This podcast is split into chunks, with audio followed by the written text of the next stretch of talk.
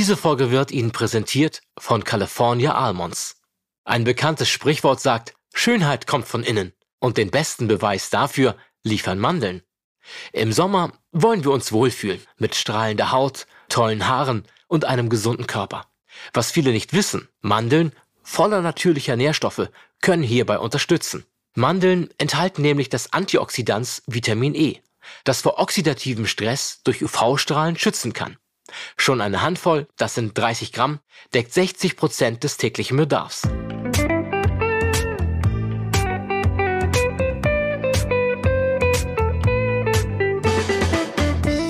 Herzlich willkommen zu Vital, der Gesundheitsexperten-Talk. Der Talk mit Gesundheitsexperten aus allen Fachrichtungen über wichtige Basics zur Vorsorge, Heilmethoden, gesunde Ernährung, die richtige Dosis Bewegung und vieles mehr.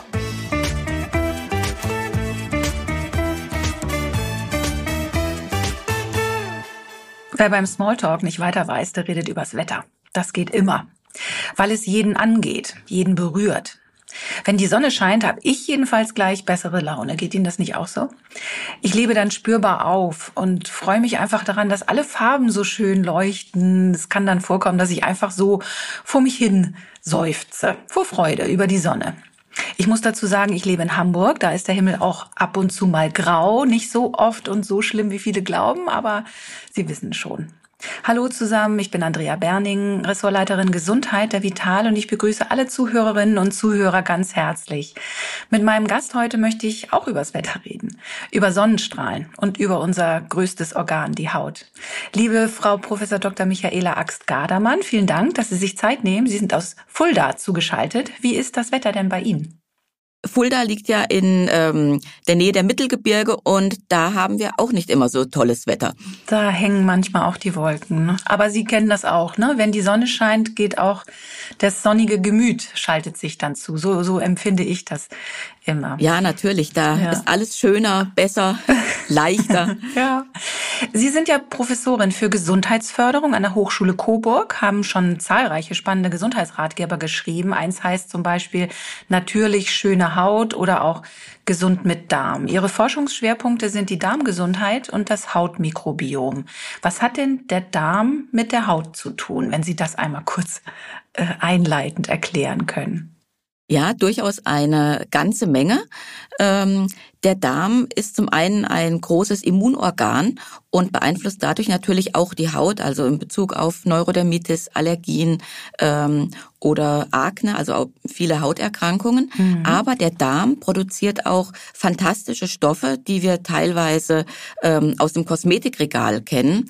Ähm, Vitamine, Antioxidantien, sogar Sonnenschutzstoffe. Mhm. Und dadurch ähm, äh, arbeitet der Darm natürlich ganz eng mit der Haut auch zusammen, denn diese Stoffe, die bleiben nicht im Darm, sondern die werden über die Blutbahn im Prinzip zu jedem Organ geleitet und auch zur Haut natürlich. Mhm. Klar, das ist spannend. Da können wir bestimmt später nochmal im Detail sprechen.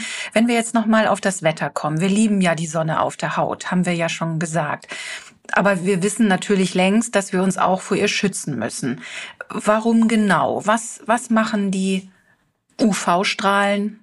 Da gibt's ja auch A- und B-Strahlen. Vielleicht können Sie die auch nochmal erklären. Wo liegt da der Unterschied? Warum schaden sie uns? Ja, die Sonne ist so ein zweischneidiges Schwert. Ja, auf der einen Seite können wir unter Einfluss der Sonnenstrahlen natürlich Vitamin D produzieren. Das machen die UVB-Strahlen. Aber ansonsten ähm, hat die Sonne eben auch viel Schädigendes, vor allem für die Haut und vor allem, wenn wir äh, es übertreiben. Also im Sonnenlicht haben wir UVA-Strahlen äh, und UVB-Strahlen. UVB-Strahlen das sind die Strahlen, die Sonnenbrand verursachen, mhm. die aber zum Beispiel auch Hautkrebs verursachen können. Und UVA-Strahlen, die dringen sehr, sehr viel weiter in die Haut ein, ähm, bis zu den Kollagen und elastischen Fasern, also bis zum Bindegewebe. Und die können dort äh, die Fasern schädigen und beschleunigen dadurch die Hautalterung. Im ähm, Sonnenlicht sind aber auch Infrarotstrahlen und die beginnt man gerade erst so richtig zu erforschen. weil die nämlich unserer Haut auch nicht immer gut tun. Und ähm, man versucht inzwischen eben auch, sich nicht nur vor den UVA und UVB-Strahlen zu schützen, sondern eben auch etwas den Infrarotstrahlen entgegenzusetzen. Mhm. Muss ich da mir auch Sorgen machen, wenn ich mich vor eine Infrarot, also so eine Rotlichtlampe setze, die ich vielleicht nutze, wenn ich Kopfschmerzen habe, Erkältung habe oder sowas? Was kenne ich noch von früher? Die Infrarotlampe. Ja, ich kenne das auch noch von früher. Ähm, das wendet man ja natürlich nicht so regelmäßig an, wie man sich in der Sonne aufhält. Ja, das wird mal bei Erkältungen, bei Infekten angewendet, um ein bisschen die ähm, Schleimhautdurchblutung mhm. anzuregen. Und da funktioniert das auch ganz gut. Ich würde so etwas nicht jeden Tag anwenden. Ja. Aber gelegentlich mal ähm, ist das äh, unproblematisch. Mhm. Ähm, das heißt also, die Sonne hat was Schönes für uns im Gepäck, aber eben äh, was die Haut angeht, da gibt es äh, Gefahren, was einmal wirklich gesundheitlich gefährlich ist, äh, wenn es zu Krebs kommt, aber natürlich auch die die Fältchenbildung, die die ähm, diese typische ledrige gegerbte Haut, wie man äh, das manchmal sieht, das ist eben dass, dass in, in der Tiefe der Haut diese, diese Schäden auftreten. Ne? Daher kommt das. Genau. Mhm. Und stimmt es, dass in den Bergen und am Wasser die Sonne noch mal intensiver wirkt, also gefährlicher wirkt? Ja, das muss man dann auch beim Sonnenschutz entsprechend berücksichtigen. Ähm, in Gebirge steigt mit der Höhe die UV-Einstrahlung, weil einfach die Luftschicht dünner wird. Also je höher ich im Gebirge bin, desto mehr UV-Strahlen treffen dann auf die Haut. Und am Meer oder auch im Schnee reflektiert natürlich dann die Oberfläche, der Sand, das Wasser mhm. oder eben im, im, Gebirge vielleicht auch der Schnee. Und dadurch bekomme ich nicht nur die Strahlung von, äh, von oben, sondern auch eben eine, eine gestreute Strahlung, die ähm, über die Wasseroberfläche zum Beispiel zurückgestrahlt wird und dann das, eben auch wieder auf die Haut gelangt. Ja, das heißt, ähm, es ist durchaus eine Entscheidung, ähm, welche Sonnen, welchen Art Sonnenschutz ich nutze, je nachdem, wo ich hinfahre. Ob ich bei mir zu Hause einfach nur äh, im Park ähm, mich sonne oder einfach nur spazieren gehe oder eben richtig Sonnenurlaub mache. Also da muss ich schon unterschiedlich vorgehen, oder? Ja, auf jeden Fall. Also zum einen ähm, bin ich zu Hause meistens natürlich sehr viel kürzer in der Sonne, in der mhm. Regel. Ähm, und im Urlaub möchte ich ja gerne mich den ganzen Tag in der Sonne aufhalten. Das heißt, das muss ich schon mal berücksichtigen. Dann, je nachdem, in welchen Breiten ich mich aufhalte, ist die Sonnenintensität auch entsprechend stärker. Auch das sollte äh, berücksichtigt werden. Und dann ist natürlich noch ein wichtiges Kriterium für die Wahl ähm, des geeigneten Sonnenschutzes beziehungsweise des Lichtschutzfaktors genau. der eigene Hauttyp. Mhm. Bräune ich schnell, bin ich lichtunempfindlicher, dann brauche ich vielleicht einen geringeren Lichtschutzfaktor, als wenn ich sehr hellhäutig und sehr lichtempfindlich bin. Aber es kann ja nicht schaden, ohnehin zu relativ hohem Lichtschutzfaktor zu greifen, oder? Ob ich jetzt, ähm, also auf Nummer sicher gehe ich doch auf jeden Fall, wenn ich, was würden Sie sagen, 30? Als 50? Ja, als Dermatologe, ja, als mhm. Dermatologe würde ich sagen, ja, für die Haut ist ein hoher Lichtschutzfaktor natürlich immer gut. Ähm, aber als ähm, Expertin für Gesundheitsförderung mhm. würde ich sagen, man sollte den Lichtschutzfaktor doch ein bisschen der Notwendigkeit anpassen. Mhm. Weil ich natürlich je nach äh, verwendetem Lichtschutz ähm, auch teilweise chemische Substanzen auf die Haut auftrage, die nicht nur vor der äh, Sonne schützen, sondern die eben auch ähm, entsprechende mh, mm, unerwünschte Effekte haben können. Mhm. Und je höher der Lichtschutzfaktor im Präparat ist, desto mehr dieser chemischen Substanzen muss ich auftragen, um eben diesen höheren Lichtschutzfaktor zu bekommen. Mhm. Und wenn ich ähm, in der Mittagspause mich 20 Minuten ähm, auf eine Bank im Park setze, dann brauche ich vielleicht nicht unbedingt Lichtschutzfaktor 50. Mhm. Ähm, da würde vielleicht auch 10 oder 15 ausreichen. Weil es einfach nicht so, äh, weil wir nicht so lange uns der Sonne aussetzen. Ja, der Lichtschutzfaktor, der gibt ja an, wie lange kann ich mit oder ähm, mit Sonnenschutz äh, in der Sonne bleiben im Vergleich zu ohne Sonnenschutz. Also mhm. wenn ich mhm. vielleicht im Normalfall nach zehn Minuten eine Hautrötung bekomme, dann ähm, würde ich mit einem Lichtschutzfaktor 15 zum Beispiel 150 Minuten ähm, in der Sonne bleiben können, bis sich die Haut rötet. Mhm. Und äh, da sieht man eben, dass ich für eine halbe Stunde oder für 20 Minuten Aufenthalt in der Sonne eben nicht unbedingt einen Lichtschutzfaktor 50 benötige. Ja, was macht denn äh, das eventuell im Körper, diese chemischen Substanzen, von denen Sie sprachen? Was für Nebenwirkungen können, könnten da auftreten? Sind die überhaupt schon erforscht? Was, was sind das für Stoffe, die da im, äh, in der Sonnencreme in die Haut eindringen? Ja, es gibt ähm, mehrere Lichtschutz- oder Sonnenschutzprinzipien und am ähm, kosmetisch angenehmsten und auch am, am äh, längsten schon verwendet sind die sogenannten chemischen UV-Filter. Und deren Prinzip ist es eben, über bestimmte Chemikalien das ähm, UV-Licht so zu verwandeln, ähm, also in Wärme umzuwandeln, dass an der Haut keinen Schaden mehr verursachen kann. Dazu muss es in die, die Haut Vorteile. eindringen, ne? Also in, das passiert in der Haut. Genau, das passiert in der Haut. Mhm. Und ähm, einige Lichtschutzfilter ähm, haben wahrscheinlich hormonähnliche Wirkung. Da weiß man also auch noch nicht genau, was dann auf Dauer in der Haut damit passiert oder im Körper. Und ähm, man weiß inzwischen auch, dass einige dieser Chemikalien möglicherweise ähm, Schäden, zum Beispiel an Korallen, hervorrufen ja. können. Ähm, deshalb hat Hawaii ähm, vor zwei Jahren, glaube ich, ein Riffgesetz erlassen, dass eben bestimmte Lichtschutzfilter, chemische Lichtschutzfilter im Meer nicht mehr verwendet werden dürfen. Mhm. Das andere Prinzip, das sind die sogenannten ähm, physikalischen Filter. Die funktionieren nach einem physikalischen Prinzip. Äh, die äh, bestehen aus ganz kleinen Partikeln, Titan oder aus Zinkpartikeln und die legen sich wie ein Mantel auf die Haut und reflektieren dann die, ähm, die Sonnenstrahlen, dass sie eben gar nicht erst in die Haut eindringen. Aha. Das Prinzip ist natürlich ähm, möglicherweise verträglicher, aber je nach Partikelgröße verursachen eben diese Filter so ein bisschen so einen Weißeffekt. Das hat man in den letzten Jahren genau. versucht ähm, abzumildern mit sehr, mhm. sehr, sehr kleinen Partikeln, mit Nanopartikeln. Mhm. Und hier ist aber ähm, wieder zu überlegen, ähm, dass diese Nanopartikel möglicherweise auch in die Haut tiefer eindringen können und deshalb sollte man da so ein bisschen vorsichtig sein, wenn die Haut zum Beispiel entzündet ist oder Wunden auf der Haut sind mhm. oder Ekzeme, also wenn die Hautbarriere nicht mehr ähm, ganz so gut funktioniert. Mhm. Das heißt, das sind diese mineralischen Filter, von denen Sie eben gesprochen genau. haben, mhm. diesen leichten, ähm, die, die auch wahrscheinlich nicht ganz so angenehm aufzutragen sind und ähm, deswegen, um sie angenehmer zu machen, werden diese Partikel verkleinert. Und das wird dann wiederum ähm, ein bisschen problematisch. Das heißt also immer äh, Licht und Schatten, immer mit Vorsicht äh, vorgehen. Ähm, trotzdem gibt es ja im Grunde keine, keine Alternative, also außer aus der Sonne fern zu bleiben. Dass, dass man wirklich sagt, ich gehe äh, zehn Minuten in die Sonne, eine halbe Stunde in die Sonne und danach halte ich mich im Schatten auf. Das, das wäre ja die einzige Möglichkeit, dann mich zu schützen.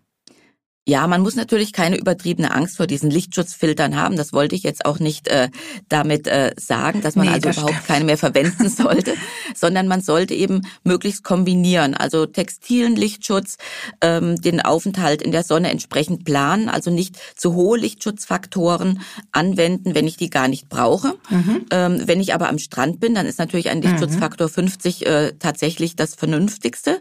Mhm. Ähm, dann eben auch ab und zu ähm, in den Schatten gehen gehen, die Mittagszeit vielleicht aus der Sonne äh, gehen. Also so verschiedene äh, Lichtschutzmöglichkeiten miteinander kombinieren. Das ist, denke ich, die äh, hautverträglichste okay. Möglichkeit. Okay, und dann ist auch äh, der gesundheitsfördernde Aspekt nicht nicht äh, außer Acht gelassen.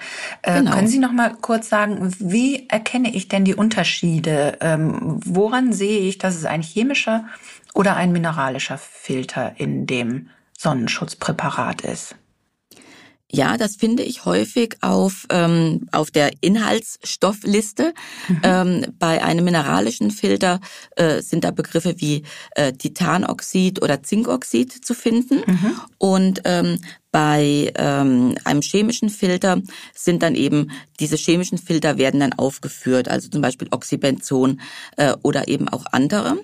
Und ähm, man gibt heute teilweise, also manche Hersteller versuchen auch einen Infrarotfilter ähm, in ihr Produkt einzubauen. Mhm. Das ist kein Filter, der so auf der Haut liegt, also ist nichts, äh, was die Strahlen reflektiert.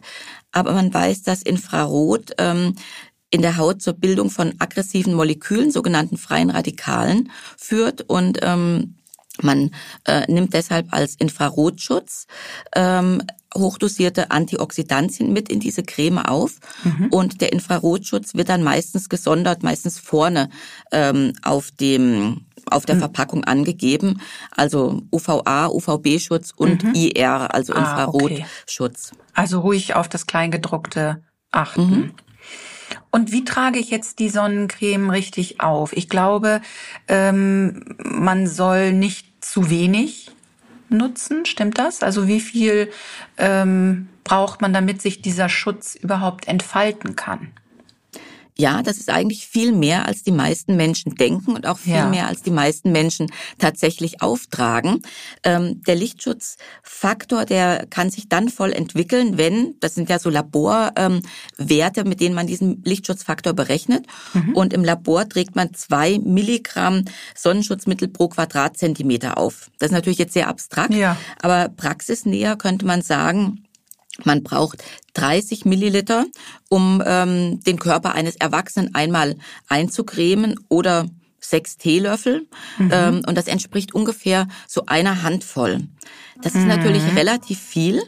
Und gerade wenn ich einen physikalischen Lichtschutzfilter nehme, der sich oft nicht ganz so gut verteilt, dann ähm, ist es oft besser, das in zwei äh, Portionen aufzutragen. Also die Hälfte aufzutragen und vielleicht 20 Minuten später nochmal die andere Hälfte nachzucremen. Aha. Und ähm, nur wenn ich eben wirklich solche größeren Mengen auftrage, dann habe ich auch wirklich, ähm, erziele ich auch wirklich den Lichtschutzfaktor, der auf der Packung angegeben ist. Mhm. Das heißt, wenn ich weniger nutze, dann ist es eigentlich äh, verschenkt, rausgeworfenes Geld, weil dann habe ich mich eingecremt, aber ohne den Schutz zu bekommen. Nein, es ist kein äh, rausgeworfenes Geld, aber ähm, man hat in Studien festgestellt, so wie sich die meisten Menschen eincremen am Strand oder im Schwimmbad, ähm, erzielen sie etwa die Hälfte ähm, oder zwei Drittel mhm. des angegebenen Lichtschutzfaktors. Also man könnte also, es noch viel besser ausnutzen sozusagen, das, was in der Creme steckt. Genau, also einen gewissen Schutz habe ich natürlich. Mhm. Ja, schon mit einem Lichtschutzfaktor 2 filtere ich ja schon 50 Prozent der UV-Strahlen ab.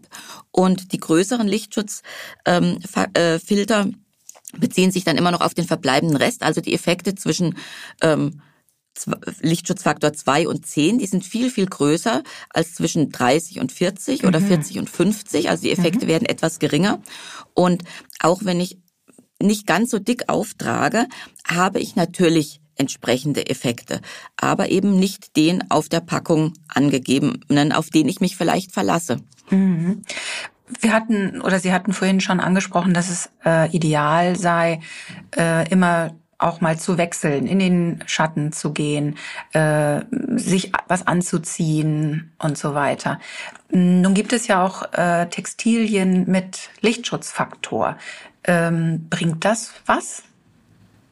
Ja, ich denke, das ist gerade für kleine Kinder ganz sinnvoll. Also Badetextilien, die haben dann einen Lichtschutzfaktor von 50 oder höher, mhm. ähm, weil eben auch im oder also natürlich nicht nur für kleine Kinder, auch für Erwachsene, aber ähm, kleine Kinder halten sich dann meistens auch viel länger noch mhm. im Wasser auf. Ähm, weil natürlich selbst ein wasserfester Lichtschutz nicht 100% wasserfest ist und durch äh, Reinspringen und Schwimmen und die Wasserbewegung und so weiter mhm. äh, löst er sich eben mit der Zeit auch ab. Und wenn ähm, ich sehr, sehr lange im Wasser sein möchte, dann bietet sich das natürlich an, ein, ein T-Shirt oder Badeshorts mit Lichtschutzfaktor oder mit einem hohen Lichtschutzfaktor mhm. ähm, anzuziehen. Bei Wassersport zum Beispiel, ne? wenn ich, wenn ich äh, Stand-Up-Paddling mache oder... Da natürlich auch, genau. Mhm. Mm, eigentlich wären auch zum Beispiel Läufer gut beraten, ähm, solche UV-Schutztextilien anzuziehen, mhm. weil eben gerade Ausdauersportler, die eben viel auf Asphalt unterwegs sind, mhm. die stundenlang äh, im Freien sich aufhalten, nachweislich ein deutlich höheres Hautkrebsrisiko haben. Mhm. Ähm, allerdings sind die Textilien nicht immer so atmungsaktiv, also für Wassersportler durchaus äh, tolerierbar. Mhm. Ähm, aber jetzt für, für Sportarten, bei denen man sehr stark schwitzt, funktionieren die nicht immer ganz so gut. Aber da gibt es auch schon einige, die mhm. nicht schlecht sind, die man da auch äh, verwenden kann. Das heißt, da ist auch sehr drauf zu achten.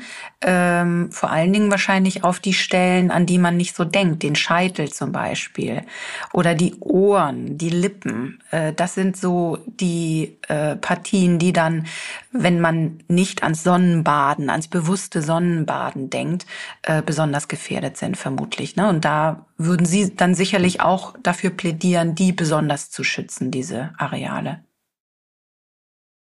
Zum einen sind es Areale, an die man auch denken muss. Es gibt ja. so Eincreme-Studien, ja. ähm, welche Stellen denn ähm, vergessen werden. Und die haben Sie schon genannt. Die Fußrücken sind auch noch so ah. ein ganz häufiges Problem, äh, wo man dann auch im Urlaub und, oft mhm. ganz rote ja. Fußrücken ja. sieht und die schälen sich dann wunderbar. Mhm. Äh, Ohren und so weiter bei Kurzhaarfrisuren und eben auch der Kopf, also bei Frauen ähm, mit einer gescheitelten Frisur, äh, da bekommen, die bekommen dann häufig, zumindest im Sommer, zu Beginn des Sommers, äh, Sonnenbrand am Scheitel. Mhm. Und bei Männern mit ähm, dünner werdenden Haaren, die sind dann eben auch nicht mehr so gut geschützt mhm. ähm, durch die Haare. Da ist es natürlich nicht immer so ganz einfach, wirklich den Sonnenschutz auch auf, ähm, auf die Haut zu bringen, ohne die Haare äh, mhm. komplett fettig zu machen. Da gibt es aber auch inzwischen einige Präparate. Oder man dann trägt eben Sonnenhut nutzen, oder eine ne? Basecap ja. oder irgendwie ja. sowas. Wie schlimm ist denn, was würden Sie sagen, so ein Sonnenbrand, der sich schält? Also das hat sicherlich jeder schon mal erlebt und ich glaube, es gibt ja auch diesen Spruch, äh, jeder Sonnenbrand, äh, das merkt sich die Haut. Also äh, wie, wie schlimm ist so ein Sonnenbrand? Ja, also ein einzelner Sonnenbrand ähm, der hin und wieder mal passiert, ist sicher noch gar noch kein Drama. Aber ähm, wer regelmäßig Sonnenbrände hat, schädigt natürlich seine Haut damit dauerhaft. Mhm. Und diese Schädigungen, die werden erst 10, 20 Jahre sichtbar und spürbar. Also bis die Falten ähm, entstehen oder eben Hautkrebs sich bildet, das passiert ja nicht sofort. Mhm. Und äh, zu Beginn ähm, wird man nach einem Sonnenbrand ja erstmal schön braun. Ja, das heißt, manche ähm, empfinden den Sonnenbrand zunächst gar nicht als so etwas Schlimmes. Ich bin ja ähm, ein Kind der 80er, also ich war ja.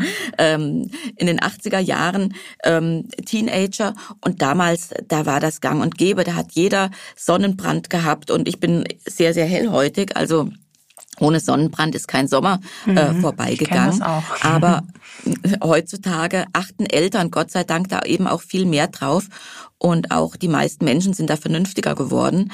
Und das ist im Prinzip eine Investition in die Zukunft. Also wer sich mit 40 oder 50 oder 60 noch über schöne Haut und gesunde Haut freuen möchte, der sollte auch mit 20 schon an den Sonnenschutz denken. Mhm. Und jetzt haben wir vorhin angesprochen, über ihr äh, Forschungsgebiet gesprochen, über den Darm und wie der mithelfen kann, quasi die, die Haut zu schützen. Gibt es so etwas wie eine Hautpflege von innen? Wie kann ich mit Ernährung äh, die Haut so stärken, dass auch Sonnenschäden nicht so äh, schwierig sind? Gibt es sowas überhaupt? Ja, unsere Ernährung ist natürlich ein ganz, ganz wichtiger Faktor, gerade wenn es um das Thema Sonnenschutz oder schöne Haut oder Anti-Aging geht. Mhm. Ähm, was wir essen, ähm, das kann unseren Körper und unser Aussehen, Haut, Haare und so weiter definitiv beeinflussen, sowohl im positiven als auch im negativen mhm. Sinn. Und ähm, man hat festgestellt in unterschiedlichen Studien, dass zum Beispiel Personen, die sehr gut mit Antioxidantien versorgt sind, dass die ähm, weniger Falten haben, weniger Pigmentflecken als Gleichaltrige, die niedrigere Antioxidantienspiegel im Blut haben. Und die Und essen wir. Also, mhm. Bitte? Und die können wir essen. Also wir können, äh, unsere Ernährung liefert diese Antioxidantien. Genau diese Antioxidantien, die können wir mit der Nahrung aufnehmen. Mhm. Ähm, und auch hierzu gibt es Studien, die eben zeigen, dass ich tatsächlich mit äh, bestimmten Nahrungsmitteln einen Lichtschutzfaktor erzeugen kann. Also Nahrungsmittel, die einen, die in der Lage sind, äh, die Lichtempfindlichkeit der Haut zu reduzieren. Das sind zum Beispiel Karotten, Tomaten, grüner Tee, dunkle Schokolade und ähm, vielleicht noch bisher weniger bekannt, auch Mandeln. Auch dazu hm. gibt es recht interessante Forschungsergebnisse. Werbung. Wir alle lieben es, Sonnenstrahlen auf unserer Haut zu spüren. Aber es ist längst kein Geheimnis mehr, dass UV-Strahlen unsere Haut schädigen und den Alterungsprozess beschleunigen können. Deshalb ist es wichtig, unsere Haut zu schützen. Zum Beispiel mit Sonnencreme, aber auch von innen können wir mit der richtigen Ernährung Lichtschäden vorbeugen. Den Beweis dafür liefert eine kürzlich veröffentlichte Studie der Universität Los Angeles, in der Erstaunliches herausgefunden wurde. Offenbar kann der tägliche Verzehr von Mandeln dazu beitragen, die Widerstandsfähigkeit der Haut gegen UVB-Licht zu stärken. Nach zwölf Wochen stellten die Wissenschaftler nach täglichem Mandelkonsum von 42 Gramm einen verbesserten Eigenschutz der Haut fest. Mehr Infos dazu gibt es unter www.amunds.de.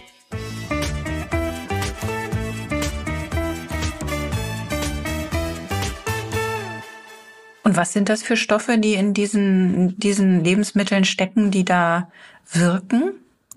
Ja, das sind äh, zum Beispiel in Tomaten und Karotten sind es Carotinoide, die in der Haut abgelagert werden. In dunkler Schokolade, grünem Tee oder eben in Mandeln sind es äh, Vitamine oder Fla auch Flavonoide, also sekundäre Pflanzenstoffe, die die Haut unter anderem vor freien Radikalen schützen, die äh, die Lichtempfindlichkeit der Haut senken können und äh, mit denen man tatsächlich einen auch im Labor messbaren UV-Schutz aufbauen kann. Ach, ist ja enorm. Wie viel muss ich denn da essen? Wenn wir schon darüber gesprochen haben, äh, dass die äh, ja so und so viel Teelöffel oder sechs Teelöffel für den ganzen Körper an Sonnencreme schützt. Wie viel äh, Mandeln muss ich essen, um mich, um die Haut besser vor Sonnenschäden zu schützen? Ja, da gibt es äh, tatsächlich verschiedene Studien, die äh, so etwas untersucht haben. In der Regel ähm, bekommen die Probanden ungefähr eine Handvoll Mandeln am Tag, so mhm. zwischen 30 und 40 Gramm Mandeln. Und ähm, die ähm, Teilnehmer, die werden zwischen äh, sechs und zwölf Wochen ähm, untersucht, also vorher untersucht, dann essen sie sechs bis zwölf Wochen eben täglich ihren Mandelsnack und anschließend führt man dann Untersuchungen durch, zum Beispiel in Bezug auf Faltentiefe mhm. oder auch eben auf UV-Schutz. Und da hat man tatsächlich feststellen können, dass zum Beispiel ähm, in einer kalifornischen Studie die Schutzwirkung vor UV-Licht um 20 Prozent äh, gestiegen ist. Also die Haut konnte mit 20 Prozent mehr UV-Licht bestrahlt werden, bis sie sich, bis sie begonnen hat, sich zu röten. Ähm, oder mit einer ähnlichen Dosis ähm, Mandeln konnte man auch nach einer ähm, Zeit von einigen Monaten, von sechs Monaten nachweisen, dass äh, Frauen zum Beispiel weniger Falten hatten. Also die Falten, die hatten sich um 16 Prozent reduziert und äh, auch weniger Pigmentflecken. Also auch Pigmentflecken ähm, sind ja etwas, was durch UV-Licht begünstigt und verstärkt wird. Und man weiß, dass auch Pigmentflecken zur geschätzten Alterung beitragen. Ja. Und auch da waren eben die Mandeln in der Lage, diese Pigmentflecken oder so ungleichmäßige Pigmentierungen zu reduzieren. Das ist ja wirklich enorm. Wie, wie entstehen diese Pigmentflecken? Also da klumpt sich da was zusammen. Die Haut regeneriert sich ja eigentlich innerhalb von ähm, ein paar Tagen. Ja, und da klappt dann irgendwas nicht so richtig. Wie, wie kann man sich das vorstellen als Laie, wie Pigmentflecken entstehen? Ja, ähm, das Pigment, das normale Bräunungspigment, das bildet sich ja wieder zurück, aber es gibt so ein hm, Alterungspigment, was so im Laufe des Lebens sich ansammelt, vor allem wenn wir zu wenig Antioxidantien im Körper haben. Lipofuscin nennt sich das mhm. und äh, das ist dann auch eben ein Bestandteil von Altersflecken ähm, oder auch von ungleichmäßiger Pigmentierung. Mhm. Und dann brauche ich mir ja auch keine Sorgen machen, wenn ich eine Handvoll Mandeln am Tag esse. Das, die machen mich ja nicht dick. Also sonst normalerweise denkt man, Nüsse, na ja, sind bestimmt gut, aber haben ja auch unheimlich viel Fett. Aber mit einer Handvoll äh, Mandeln am Tag mit so vielen positiven Eigenschaften, das ist natürlich ein tolles, tolles Mittel. Soll ich die mit oder ohne Schale essen? Ist das ein Unterschied? Ja, optimal ist es, wenn ich die Mandeln mit Schale esse, weil nämlich auch diese braune Haut außen ja. ähm, natürlich noch zusätzliche Antioxidantien liefert und ähm, die ganze Mandel eben mit der Haut und dem Kern ähm, ist natürlich perfekt. Und Sie hatten gerade das Gewicht angesprochen. Mhm. Und natürlich haben Mandeln eine gewisse Menge an Kalorien, äh, ähnlich auch wie Nüsse. Aber sie haben einen unbestrittenen Vorteil. Mandeln machen nämlich satt. Und äh, mhm. auch da hat man ganz spannende äh, Ergebnisse herausfinden können, dass Studienteilnehmer, die zum Beispiel zum Frühstück oder am Vormittag so eine Handvoll, eine Portion Mandeln gegessen haben, dass die tatsächlich dann zum Mittagessen und zum Abendessen weniger Kalorien äh, zu hm. sich genommen haben. Also sie haben diese Kalorien, die sie da mit dem Mandelsnack zu sich genommen haben, äh, eingespart oder auch noch mehr eingespart und äh, haben eben im Laufe äh, von einigen Wochen dann tatsächlich sogar Gewicht verloren oder ähm, konnten ein Diätprogramm leichter durchhalten, ah. weil eben diese, diese Heißhungerattacken ausgeblieben mhm. sind. Das ist sehr stark. Was haben Sie denn sonst noch so für Hautpflegetipps? Äh, das geht ja nicht jetzt nur um ähm, braun zu werden, sondern eben tatsächlich auch sich den Sonnenstrahlen widersetzen zu können und eben lange, schöne, frische jung wirkende Haut zu haben. Inwieweit trägt die Ernährung dazu bei? Was, was könnten wir uns als Faustregel merken, mal jetzt abgesehen von der Handvoll Mandeln? Ja, dass man äh, eine ich denke, es ist enorm wichtig, dass man wirklich äh, darauf achtet, ausreichend Obst, Gemüse, ähm, also Pflanzenstoffe zu sich zu nehmen. Und da gibt es aber auch Unterschiede. Also ähm, wie bereits gesagt, gerade die, die Antioxidantien, diese Schutzstoffe, die freie Radikale ähm, abfangen, die unsere Zellen schützen, mhm. ähm, die uns vor UV-Licht, aber auch vor Umweltschadstoffen äh, schützen, die sind enorm wichtig für eine junge Haut. Und es gibt Nahrungsmittel, die liefern eben einfach mehr davon als andere.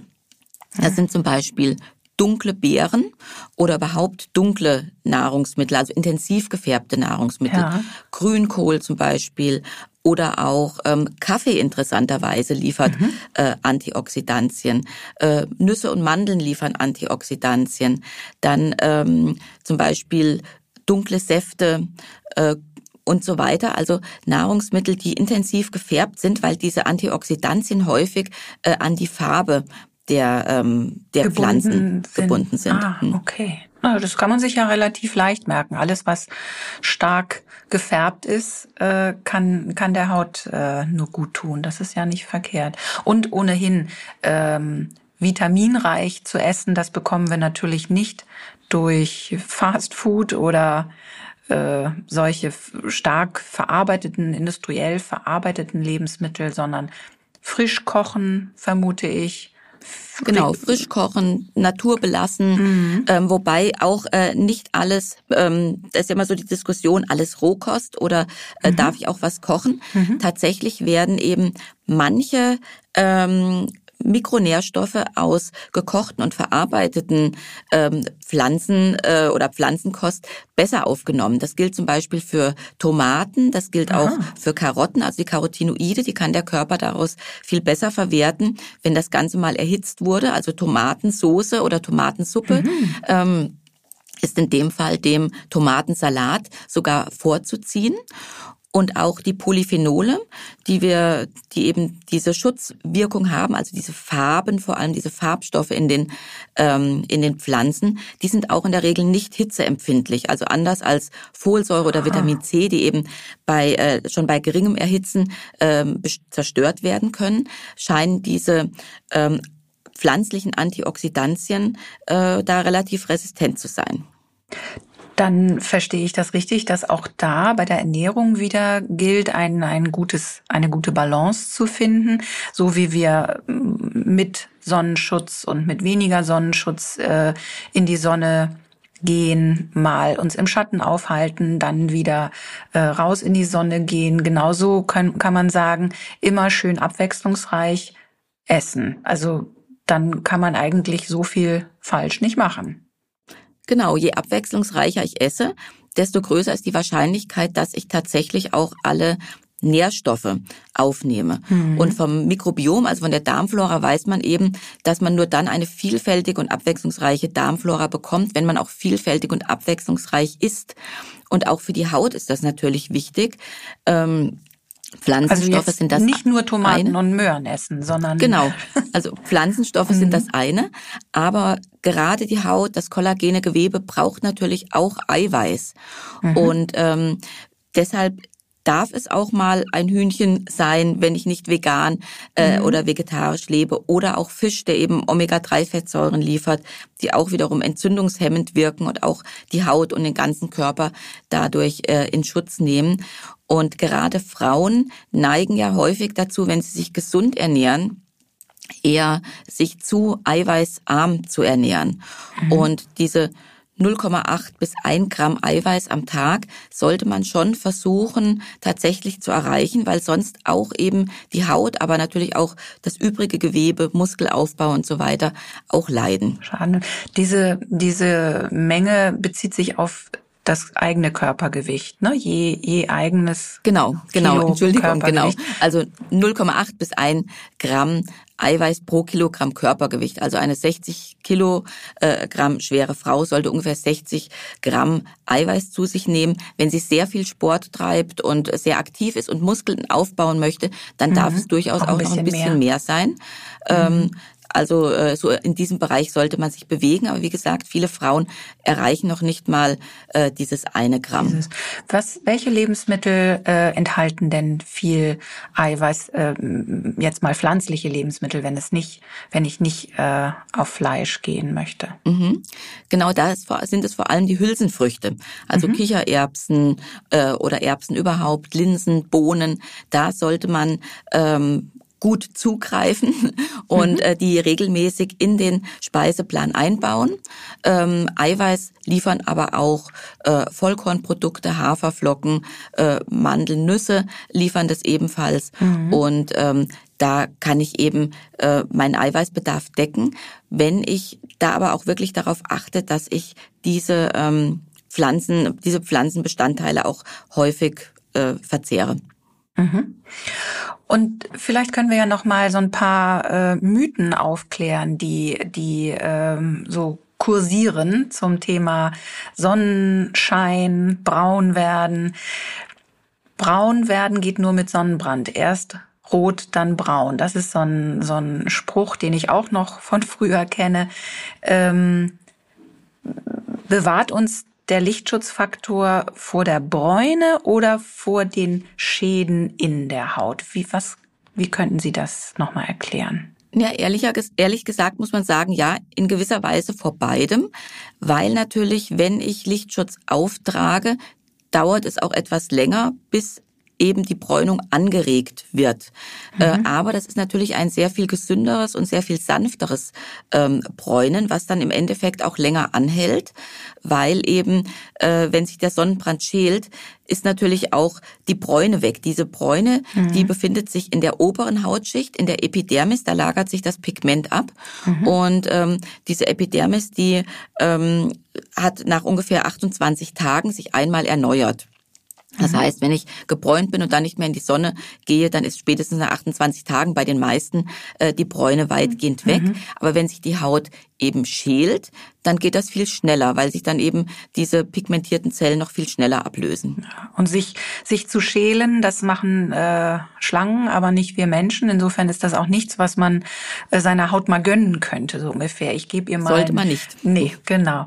ähm, wie ist das, wenn die Haut sich langsam rötet, ist das dann für mich das äh, Signal, so jetzt aus, dem, aus der Sonne in den Schatten oder nachcremen? Was, was äh, kann ich dann tun? Also eigentlich sollte sich die Haut in der Sonne gar nicht ähm, röten im Idealfall, Aha. aber mhm. natürlich weiß jeder aus Erfahrung, dass man die Sonne doch dann äh, vielleicht unterschätzt und zu lange in der Sonne äh, geblieben ist, dann auf jeden Fall aus der Sonne raus, mhm. weil damit eben schon die Schutzzeit der Haut überschritten ist. Mhm. Und äh, Nachcreme bringt dann eben auch nichts, weil äh, einfach die Haut ähm, schon so weit beansprucht ist, dass eben auch ein Sonnenschutz in dem Fall äh, nicht mehr ausreicht. Sollte ich mich dann in den Schatten setzen, ist es aber doch dennoch sinnvoll, nochmal nachzucremen, aber nicht in der Sonne bleiben und nachcremen, mhm. ähm, weil eben auch im Schatten noch ein bisschen Licht äh, durchkommt, je nach Dichte des Baums zwischen, habe ich da einen Lichtschutzfaktor mhm. von fünf bis vielleicht 15 bei einem dicht belaubten Baum, mhm. also auch keinen hundertprozentigen Lichtschutz. Aber dann auf jeden Fall aus der Sonne raus. Und aus eigener Erfahrung wissen die meisten wahrscheinlich, dass die erste Rötung ja noch nicht das Ende der Fahnenstange ist, sondern wenn sich die Haut in der Sonne schon rötet, dann äh, sieht das abends meistens noch deutlich schlimmer aus. Hm. Und dann sollte man tunlichst auch der Haut dann noch was Gutes tun. Wahrscheinlich welche, welche Stoffe beruhigen die Haut oder kann man da ja dann auch wieder kühlende Gels, denke ich. Also ich meine, Aftersun-Produkte gibt es ja auch nicht ähm, ohne Grund. Aber mhm. was sind da, was ist da gefordert für die Haut? Was braucht die dann, wenn nach einem Sonnenbad? Die Haut ist nach dem Sonnenbad entzündet. Das heißt, man muss antientzündlich arbeiten. Also äh, Kälte oder etwas Kühles ist entzündungshemmend. Das heißt, ich kann äh, mich kalt duschen, um so ein bisschen die Wärme rauszunehmen. Ich kann kühlende Gels oder After-Sun-Produkte auftragen, die ein bisschen Feuchtigkeit spenden, ähm, die die Haut aber auch pflegen, vielleicht mit ähm, Panthenol oder etwas Ähnlichem drin, um ähm, die Haut zu beruhigen, die eben in dem Moment ähm, gerötet und entzündet ist und auch wehtut. Mhm. Wenn ich merke, ich habe obwohl ich mich eingecremt habe, viel, viel, viel zu viel Sonne abbekommen und das wird jetzt ein ganz, ganz furchtbarer Sonnenbrand werden, dann ähm, ist es durchaus auch ratsam, ein ähm, ein entzündungshemmendes Medikament zu nehmen, also eine Schmerztablette, ein Ibuprofen, eine mhm. Ibuprofen-Tablette zum Beispiel, mhm. weil die ähm, tatsächlich oder Aspirin oder sowas, weil dadurch die ähm, die Entzündungsstoffe abgefangen werden und der Sonnenbrand sich so ein bisschen in Grenzen hält. Also wenn man das rechtzeitig nimmt, wenn man merkt, oh Mann, heute war es wirklich zu viel, das sollte nicht oft passieren, mhm. äh, dann kann das tatsächlich die ähm, Auswirkung auf die Entzündung abmildern, mhm. nicht aber die Hautschäden. Also es ist ja. kein Freibrief dafür zu sagen, ich lege mich jetzt in die Sonne, brutzel ordentliche Sonne rein mhm. und nehme dann abends immer eine Ibuprofen. Das ist eine Notfallmaßnahme, Notfall. die man mal hin und wieder ja. anwenden kann. Die ist dann nicht nur, um den Schmerz zu nehmen, äh, sondern auch um so ein bisschen ähm, die inneren Schäden abzupuffern, was die Entzündungsreaktion äh, angeht. Aber der Schaden ist in der Haut, das kann man nicht anders sagen. Ne? Genau, der Schaden ist da, aber ein schwerer, ausgedehnter Sonnenbrand kann ja auch durchaus gefährlich werden, wenn er Blasen wirft und so weiter, ja. Mhm. Also wenn ich Blasen bekomme. Also ist nicht, ein Sonnenbrand ist nicht harmlos, wenn er wirklich, wenn ich in der Sonne eingeschlafen bin mhm. und ähm, von Kopf bis Fuß wirklich stark verbrannt bin mhm. und dann eventuell sogar auch den, den Arzt aufsuchen. Das wollte ähm, ich gerade aber fragen. eben, mhm. wenn ich rechtzeitig, also bevor es ganz schlimm wird, äh, diese Ibuprofen oder, oder, oder äh, Aspirin oder etwas ähnliches nehme, dann kann ich ein bisschen die äh, Gefahren äh, abmildern.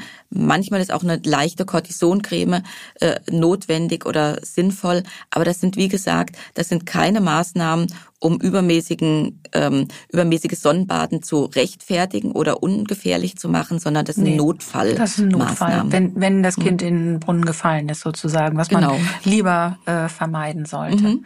Sehr gut. Äh, einmal noch kurz zur persönlichen Eigenschutzzeit. Ich würde ja jetzt nicht sagen, äh, ich halte mal meine Haut erstmal mit einer Stoppuhr in die Sonne und achte drauf, wann sie rot wird, dann weiß ich das. Das kann man ja sicherlich auch ein bisschen gefahrloser rausfinden finden. Also ähm, ich kann mir denken, sehr helle Haut, Sommersprossen, rötliche Haare. Ähm, das ist so die die gefährdetste, der gefährdetste mhm. Hauttyp. Was, was sind noch so die Abstufungen, die dann kommen, dass ich mich so ein bisschen, ohne das selbst am eigenen Leib ausprobieren zu müssen, wie kann ich mich da einstufen in die verschiedenen äh, Genau, man kann sich eigentlich selbst mit, zwei, also es gibt äh, die, so vier Hauttypen, die bei uns hier in Europa ähm, gängig sind. Mhm. Und man kann sich selbst im Prinzip mit zwei Fragen einstufen. Bräune ich? Und bekomme ich einen Sonnenbrand. Wenn mhm. ich bei Bräunen angebe, nein, ich bräune eigentlich überhaupt nicht und Sonnenbrand, oh ja, natürlich, den kenne ich, mhm. dann bin ich Lichttyp 1. Der ja. Lichttyp 2, der sagt eben, ja, Sonnenbrand habe ich schon, aber ich nach einer gewissen Zeit bräune ich dann doch irgendwann. Ähm, das ist der Lichttyp 2. Das, diese beiden Lichttypen, das sind im Prinzip die, die am sonnenempfindlichsten sind. Lichttyp 4 kennt nur in Ausnahmefällen den Sonnenbrand und der ist eigentlich das ganze Jahr über ähm, gebräunt. Mhm. Und ähm, gerade die beiden hellen Hauttypen, also der irische Hauttyp rothaarig, mhm. sommersprossig, sehr blass oder mhm. ähm, Lichttyp 2, ähm, blaue Augen, helle Haut, äh, helle Haare, die brauchen natürlich einen besonderen UV-Schutz. Die anderen brauchen ihn auch, aber eben möglicherweise nicht ganz so hoch. Und die Eigenschutzzeit hängt natürlich davon ab, in welchen Breiten befinde ich mich und um welche Tageszeit halte ich mich draußen auf. Also mhm. man kann nicht sagen, der Lichttyp 1, der hat eine Eigenschutzzeit von fünf Minuten und der Lichtschutz, äh, Lichttyp 2 von zehn, sondern das kann in Äquatornähe anders aussehen als mhm. ähm, bei uns im, im Februar oder sowas. Ja. Also sicherheitshalber ähm, ruhig mal mit einer Dermatologin, einem Dermatologen äh, kurz drüber sprechen, wie schätzen Sie meine, meinen Hauttyp ein, wie kann ich mich am besten schützen. Das schadet auf jeden Fall nicht. Das genau ja. zu wissen, wie man sich einstufen kann. Das schadet nicht, genau. Man kann sich aber auch mit der Eigenschutzzeit oder mit dem notwendigen Lichtschutzfaktor so ein bisschen am UV-Index äh, orientieren. Der wird im Sommer mhm. in den Wetternachrichten oder auch im Internet tagesaktuell angegeben. Mhm. Und ähm, so ähm, in der Regel sollte man mindestens den doppelten UV-Index als Lichtschutz verwenden. Also beim UV-Index von sieben sollte man mindestens 14, das gibt's in der Regel nicht, also 15 mhm. verwenden. Mhm. Aber wenn ich zu den hellhäutigen Personen gehöre, also Lichttyp 1 und 2, dann sollte ich den drei beziehungsweise vierfachen UV-Index verwenden. Und da kann ich mich eben auch ganz schön orientieren am Urlaubsort zum Beispiel. Ähm, wenn, wenn dort der UV-Index viel höher ist als bei uns zu Hause, brauche ich hm, nämlich auch entsprechend angepasst hm. viel, viel höheren äh, Lichtschutzfaktor. Frau Professor Axtgardemann, was würden Sie sagen? Ist es wichtiger, sich vor den Sonnenschäden zu schützen oder brauchen wir die Sonne auch? Oder kann man, kann man da eine gewisse Mittel Position einnehmen? Was würden Sie sagen, so als, als Schlusswort? Ja, man sollte auf jeden Fall eine Mittelposition einnehmen. Sonne ist ja etwas ganz Tolles und auch wichtig. Also nicht nur für die Vitamin D-Produktion, sondern natürlich auch für unser psychisches Befinden. Ja. Schützt uns vor Depressionen, hält die Stimmung auf, ähm, lässt unsere Hormone, unsere Glückshormone sprudeln. Und äh, deshalb sollten wir uns nicht aus Angst vor der Sonne nur ähm, innerhalb von geschlossenen Räumen aufhalten. Das wäre komplett falsch. Aber wir sollen eben, wir sollten eben darauf achten, einen angemessenen Sonnenschutz ähm, zu nutzen, ähm, aber auch eben die Möglichkeiten nutzen, zum Beispiel durch die Ernährung die Haut ähm, zusätzlich zu stärken äh, und dadurch eben Lichtschäden vorzubeugen oder auch Sonnenbrille oder ähm, Sonnenhut und sowas äh, mhm. zu verwenden, wenn notwendig, um eben da auch noch ein bisschen Lichtschutz äh, aufzu äh.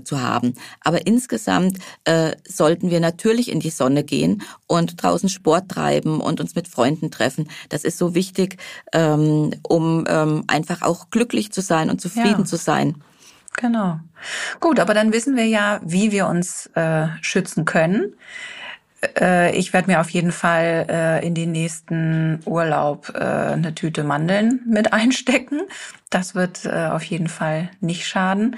Und ähm, ja, dann wünsche ich uns allen einen gesunden Sommer und ich hoffe, wir können ihn alle sicher genießen. Ja, das äh, wünsche ich uns auch. Und ähm, zu den Mandeln nochmal, besser mhm. wäre es sogar, wenn Sie schon vorher damit beginnen, äh, Mandeln zu essen vor dem Urlaub, weil oder auch äh, eben Möhrensaft zu trinken ja. oder grünen Tee zu trinken, weil eben das Ganze einen gewissen Vorlauf hat. Also man sollte da ein paar Wochen äh, schon regelmäßig äh, das zu sich nehmen. Ja, oder einfach grundsätzlich ein paar mehr von diesen oder Lebensmitteln. Das kann man im Prinzip äh, das ganze Jahr tun. Genau, denn äh, die Haut kann ja jeden Tag sehr schön aussehen und das soll sie auch. Also, ich danke Ihnen ganz herzlich für Ihre Zeit und Ihnen, liebe Zuhörerinnen und Zuhörer, für Ihre Zeit und bis zum nächsten Mal. Vielen Dank.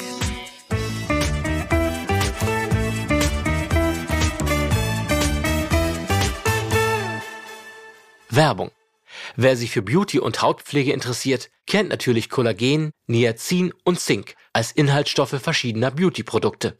Aber man kann diese Inhaltsstoffe auch essen. Mandeln sind reich an Kupfer. Das hilft, Kollagen und Elastin zu entwickeln.